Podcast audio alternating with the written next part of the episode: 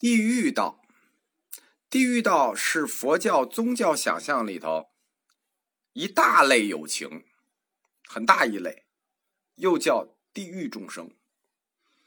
大家注意啊，六道里头的都是有情。什么叫有情？就是有感情和有识别能力的，就叫有情，就叫众生。甭管他都有多坏，包括地狱众生，都要救。这就是佛的情怀。这个有情世界加上无情世界，什么是无情世界？无情世界又叫气世界，就是指日月星辰、山川大海。这种有情加无情世界，再加上色呃色界和无色界，就是我们所谓说的娑婆世界，或者叫堪忍世界。这都是佛要教化的地方，包括地狱。关于地狱的具体位置啊，说法上是有分歧的。这个地狱在哪儿？居舍论里说，地狱在南禅部洲下两万由旬，就是在这个我们这块地方地下二十二万公里。这这这这这这超出地球的直径了啊。世纪经里说，在外海，就是在印度洋那儿。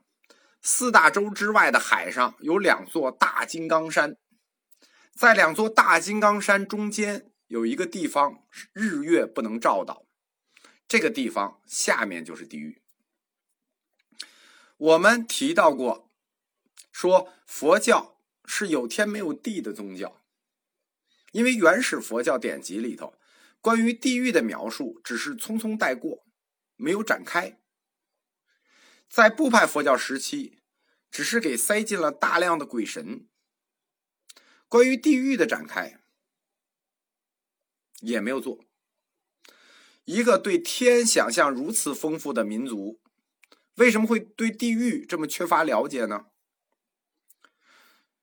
在印度宗教里，普遍对地狱的想象力都是不足的。这其实跟他的人口结构有关。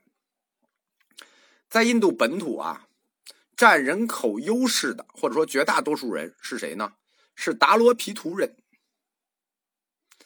这个达罗毗荼人呢，就是印度的原住民。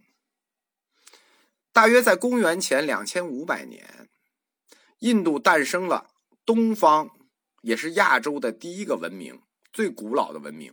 这个文明远远超过中国的夏商周文明。大家知道，中国文明有考据的是商开始的，夏都没有。而且达罗毗荼文明呢，出现了大量的遗迹、雕像、文字、印章啊，都是完整的。这是由生活在南印度的达罗毗荼人创立的，叫哈拉巴文明。从它的雕像形态上看呢，跟我国四川发现的三星堆文明它有相关的线索，有点像。印度的原住民达罗毗荼人认为啊，人生的本质是快乐，这和佛教认为人生的本质是痛苦完全是反着的。而且在印度，包括统治的这个吠陀文明也好呀，婆罗门教也好呀，雅利安文明也好呀，最后他们都向达罗毗荼人的世界观低头了。所以在印度教里。就有修习快乐而达到解脱的修习法。达罗毗荼人就是一群快乐的小黑人儿。从哈拉巴文明的遗迹来看，就是今天的摩亨佐达罗遗迹。达罗毗荼人雕刻了大量的男女在一起嗨配的雕像，有的形象就跟那个大威德金刚和明妃的这个结构是一致的，非常的逼真。在两千五百年以前。公元前两千五百年前，就距今五千年以前，想象欢乐，印度人比较在行；想象痛苦，他们就缺乏理解力了。印度教里有一个主流教派叫性力派，他就是通过男女嗨配达到修行目的。这其实就是达罗毗荼人对世界的贡献。有民族善于想象欢乐，那就一定有民族善于想象痛苦。在这个世界上，对痛苦的体会和想象力最丰富的，就是我们。没有日本啊。日本对痛苦也有爱好，也有体会，可惜的是他们没有想象力。地狱的组织结构图是我们中国人帮助佛教描绘完整的。但丁在《神曲》里也描述过天堂、地狱、炼狱这三个结构，但是但丁那个炼狱不过就是相当于我们地狱里的一小层哪一层呢？烧灼地狱，就是拿火烤你，拿水煮你，就是叫唤地狱和烧灼地狱，就是这两层。而《神曲》里的地狱呢，就这是他的炼狱啊，《神曲》里的地狱呢，是一个。九层的漏斗，我们是八层啊，它是九层的漏斗。不管是说恐怖程度啊，还是痛苦程度啊，吓人程度啊，但丁创造的地狱和我们中国人创造的地狱相比，那就是儿童乐园。吓唬意大利人和德国人是足够了，吓唬我们差级别。地狱的音译很多，比如泥犁。苦惧、不乐、可厌等等等等，好几十个名字。但是大的地狱只有一个，叫根本地狱。这个大地狱或者说根本地狱又分成两部分，一部分叫八热地狱，一部分叫八寒地狱。八热地狱是竖着排的，一层比一层深，我管它叫串联地狱。八寒地狱是横着排的，这八个地狱在一层里，我管它叫并联地狱。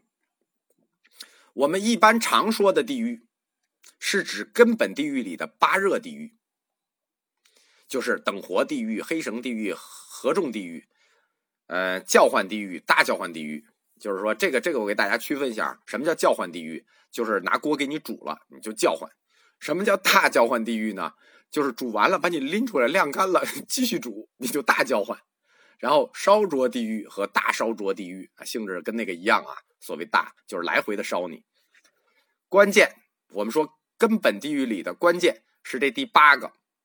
一般下地狱都是下这一层，这层叫什么呢？我们特别熟，叫阿鼻地狱，又叫无间地狱。我可以给大家仔细介绍一下阿鼻地狱啊。因为这个有个电影叫《无间道》嘛，阿鼻地狱里有五大苦，所以又叫五大无间。无间是什么意思呢？就是没有间断的意思。阿鼻地狱这五大苦就叫五大无间，视为阿无间地狱，苦没有间断，苦中之苦，简直是苦透了。这五种苦是什么呢？叫去过无间。受苦无间，食无间，命无间，行无间。这个我就不给展开了，到净土宗再说吧。所谓无间道，就是一条没有间断的路。阿鼻地狱，这是八热地狱的最底层了吧？还有下一讲，我们继续展开。